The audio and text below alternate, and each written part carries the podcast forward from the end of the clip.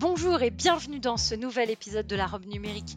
Je suis Oriana Labruyère et chaque semaine, je reçois un acteur du numérique, français ou européen, pour parler des enjeux de ce secteur bouillonnant, vous faire découvrir des solutions tech et innovantes. Enfin, on décryptera ensemble le cadre juridique dans lequel elles évoluent. Bonne écoute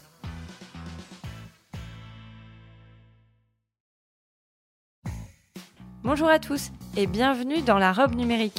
Je suis Oriana Labruyère et chaque semaine, avec mon invité, nous vous présentons une solution technologique répondant aux enjeux juridiques modernes. Vous avez toujours voulu savoir comment on pouvait créer un data center. Vous êtes un, élu et vous souhaiteriez installer un data center sur votre commune. Au sein de la communauté de communes, vous avez envie de savoir si vous pouvez en tirer un parti des bénéfices un avantage pour votre collectivité? Vous êtes une société et vous envisagez de créer votre propre data center. Je vous invite à rester avec moi. Aujourd'hui, je reçois Inès Cavagna de la société Gerlor. Bonjour Inès et bienvenue dans la robe numérique. Merci beaucoup euh, de, vous joindre à nous ce matin. Alors, euh, parlez-nous euh, de la société Gerlor merci d'abord euh, d'accorder euh, du temps pour euh, me recevoir et présenter notre entreprise et, notre savoir-faire. Alors Gerlor, c'est une entreprise familiale qui est en activité depuis 25 ans. On est basé dans le sud de la France, à Avignon. et nous sommes donc un bureau d'études expert en data center. Donc nous, nous concevons, nous réalisons et nous exploitons, enfin nous aidons à l'exploitation de data centers que ce soit sur le territoire français ou à l'international. C'est vaste donc. Alors avant de rentrer euh, plus précisément dans, dans la technique, de, de découvrir un peu votre savoir-faire, est-ce que vous pourriez me donner votre regard aujourd'hui sur euh, ce marché du data center et, et ces, ces concentrations aujourd'hui qui sont quand même assez importantes? Quel est votre regard sur la situation? Oui, tout à fait, concentrations qui sont importantes et qui euh, tendent euh, vraiment à bouger euh, les années à venir, enfin, et qui, ont déjà commencé à bouger d'ailleurs. Alors historiquement, les data centers étaient plutôt dans des, sont d'ailleurs toujours dans des, dans des métropoles, dans des grandes villes, beaucoup à Paris et également à Marseille, où l'arrivée des câbles sous-marins permettent justement l'exploitation de data centers puisque même si ça peut être une idée assez euh, abstraite, euh, finalement, euh, les data centers ont besoin de matériel physique pour fonctionner, et notamment des, câbles sous-marins. donc historiquement, voilà, les data centers étaient dans des métropoles, et aujourd'hui, avec plusieurs facteurs, notamment euh, l'avènement euh, de la 5G, le développement des objets connectés, euh, le, le, développement, bon ça va de pair, mais par exemple des voitures autonomes. eh bien, on a le développement de ce qu'on appelle le Edge Data Center ou le data center de proximité, qui interviennent non pas en concurrence des gros data centers, mais en relais de manière à densifier le maillage territorial et à permettre une utilisation justement de, cette, euh, de ces objets connectés, de cette 5G, euh, de manière beaucoup plus performante. Alors, vous avez des exemples de collectivités sur lesquelles vous êtes intervenu pour installer ce type de data center? Oui, bien sûr. Alors, on a travaillé avec des, des communautés de communes, avec des CCI, alors, on a travaillé avec, euh, par exemple, le Conseil général du Bas-Rhin. Euh, nous avons travaillé avec euh, la région de la Drôme, avec la CCI de la Seine-et-Marne, avec Avignon notamment, puisque nous sommes originaires d'Avignon.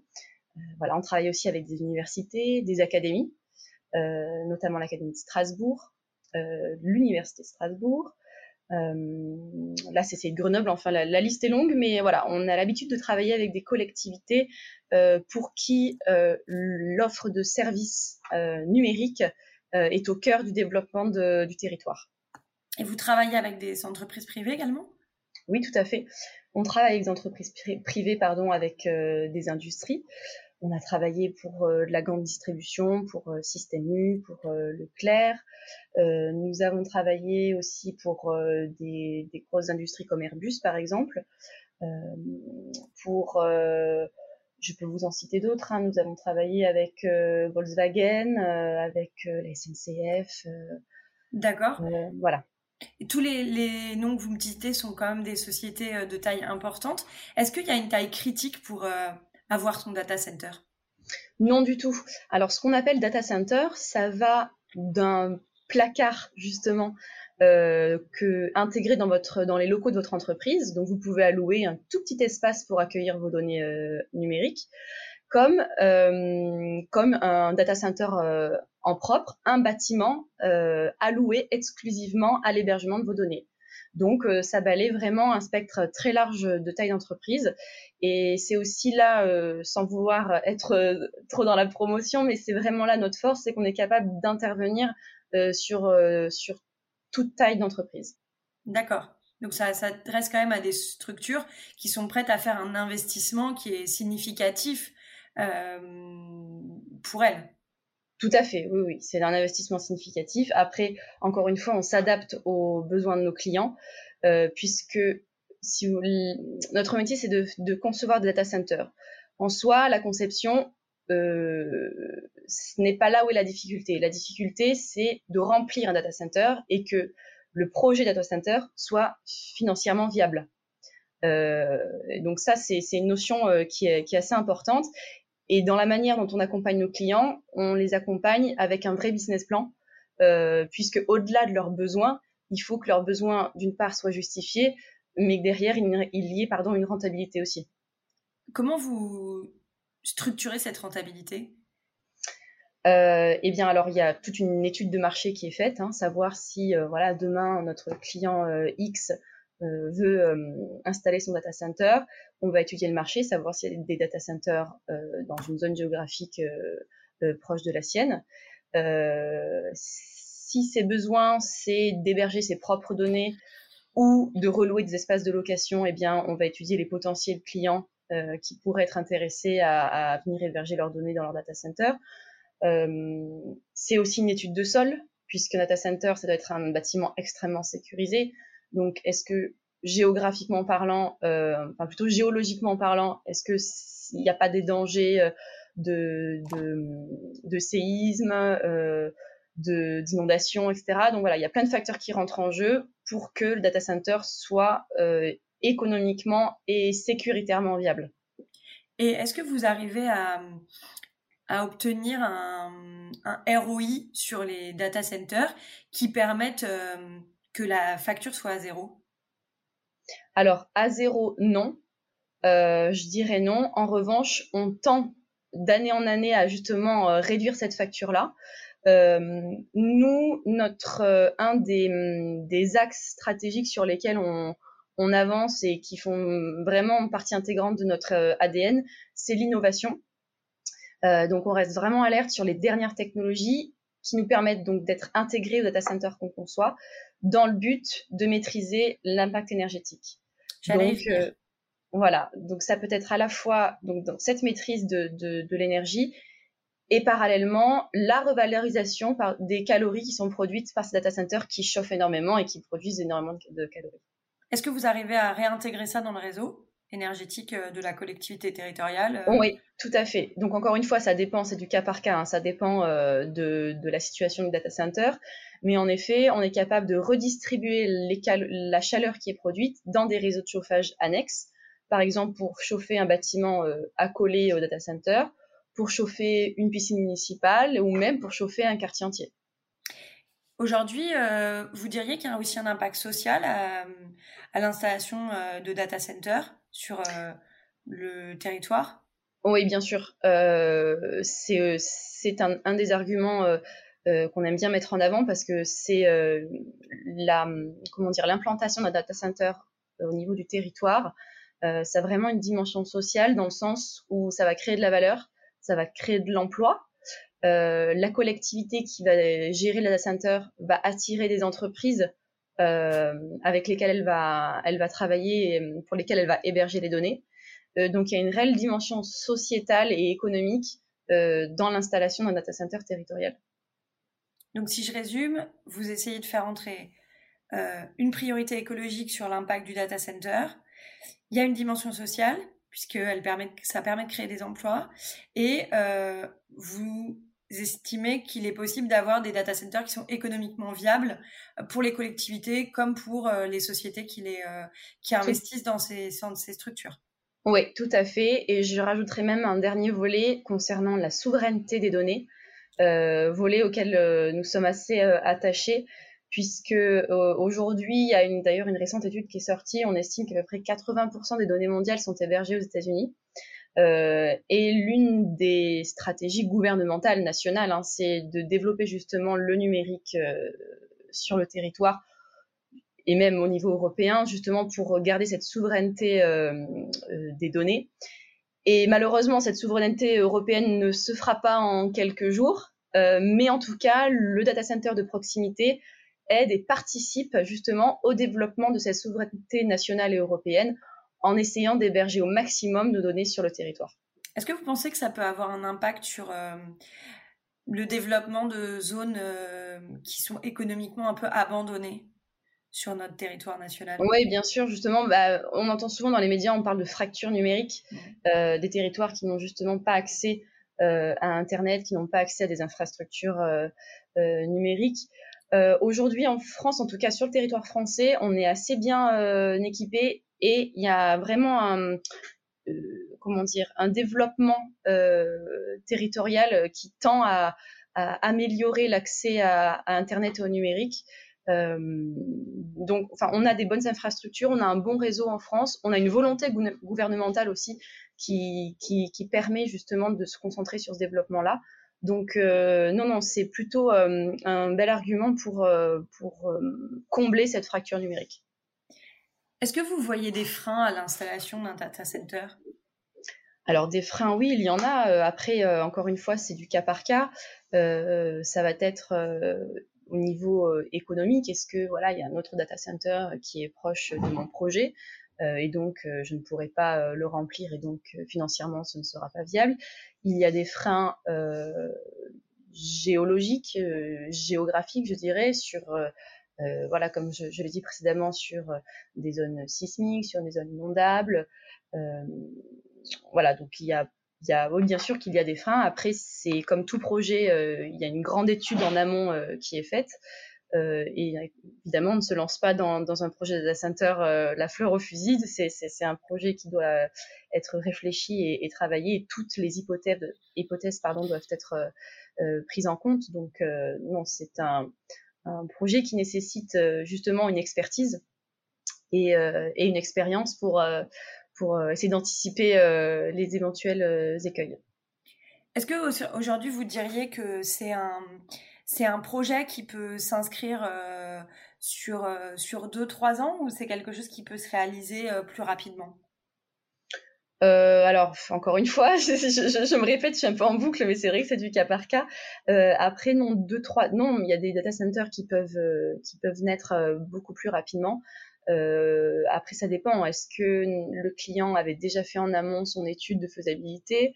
Est-ce qu'il a déjà euh, des idées de prestataires? Est-ce qu'il a déjà un choix d'hébergeur, etc. Donc, ça va dépendre de, plein de, facteurs euh, qui euh, sont déterminés ou pas à l'avance et qui font qu'ils ralentissent le, le projet. J'ai une question sur la sécurité du data center. Euh, on a vu l'incident OVH il y a quelques semaines maintenant. Ouais. Aujourd'hui, est-ce qu'il n'y a pas des, des, freins euh, qui sont soulevés, notamment en termes de sécurité, qui disent bon bah ce sera moins sécurisé que si je passe par un, géant? Non, justement, notre force c'est que nos data centers déjà physiquement sont extrêmement sécurisés. Ça doit répondre à un certain nombre de points euh, de, de, freins avant d'atteindre les baies. Euh, et ce n'est pas la taille qui, qui euh, est en corrélation avec la qualité de data center. Hein. Nous, on répond à tous les critères de sécurité, à toutes les normes obligatoires. Euh, et voilà, la taille ne fait pas, ne, ne, comment dire, n'est pas en corrélation avec la qualité sécuritaire du data center. Enfin, si j'étais très claire dans ma réponse. Si, si, euh, si, si c'est très clair. Euh, je, voudrais, euh, je voudrais maintenant qu'on vienne sur un, sur un sujet plus, plus philosophique, dans un sens. Aujourd'hui, avec les collectivités pour lesquelles vous travaillez, est-ce qu'elles sont rentrées dans une autre démarche de l'ère numérique, de prise en main de leur, leur souveraineté locale numérique, ou est-ce que ça n'est qu'une étape vers, vers simplement un investissement comme on, ferait une piscine ou un cours de tennis Alors, non, je pense que quand même derrière, même si effectivement l'étape data center est finalement, oui, un, step supplémentaire euh, vers une numérisation et, euh, vers un service en fait supplémentaire vers les citoyens, euh, je pense que derrière, il y a quand même une volonté euh, plus globale avec une philosophie, comme vous dites, de, de numérisation du territoire euh, d'amélioration du quotidien des citoyens et euh, tout ça en essayant de respecter au maximum euh, des normes environnementales. Donc je pense que oui, c'est un biais vers, enfin c'est un service supplémentaire pour les citoyens, mais derrière il y a quand même une vision de, numérisation et de, numérisation plus propre pour les citoyens. Vous avez euh, aujourd'hui un exemple de, de structure qui est euh, dans le privé qui, euh, qui se transforme autour de, d'un nouveau data center à nous donner? Un dernier projet, vous voulez dire qu'on aurait fait? Oui. alors justement là, bah, un projet dont on est assez fier parce que un peu plus exotique que les autres. on travaille avec une société qui s'appelle ITH et qui est basée à Mayotte. Euh, dont euh, le data center sera livré à peu près au premier trimestre 2022. Euh, et donc on en est assez fiers puisque ce data center va permettre en fait d'héberger des données des entreprises euh, mahoraises. Et voilà, d'habitude c'est vrai que Mayotte on en entend parler pour des raisons sécuritaires et sociales assez compliquées. et c'est vrai que bon, on pense pas que c'est une, place économiquement dynamique. Euh, mais finalement, euh, voilà, le fait de construire un data center sur, euh, sur cette île va permettre à plein d'entreprises de pouvoir s'héberger aussi localement. Ça va créer de l'emploi. Euh, et ça donne vraiment une solution d'hébergement local euh, aux entreprises mahoraises. Et pour ça, on est assez fiers parce que déjà, il y a toute cette dimension euh, sociale et sociétale. Et puis, on a dû faire face à des contraintes aussi géographiques assez compliquées. Donc euh, non, c'est un, un, joli projet et, euh, et qui est porté par un, un très charmant euh, euh monsieur euh, qui s'appelle Feswal Moussoun. Et qui a porté à bout de bras ce projet et qui va enfin naître, voilà, donc premier trimestre 2022, donc on en est assez fiers. Alors là, on va rentrer un peu dans le dur. ça coûte combien data center? Alors, ça coûte combien data center? Euh, C'est tout à fait variable selon euh, la taille du projet. Euh, ça peut aller donc pour une petite baie intégrée aux, locaux de l'entreprise, c'est plusieurs milliers d'euros, comme ça peut aller en millions, ça peut se compter en millions d'euros pour des, des, gros data centers, des bâtiments exclusivement alloués à l'hébergement des données. Donc c'est tout à fait variable selon la taille du projet.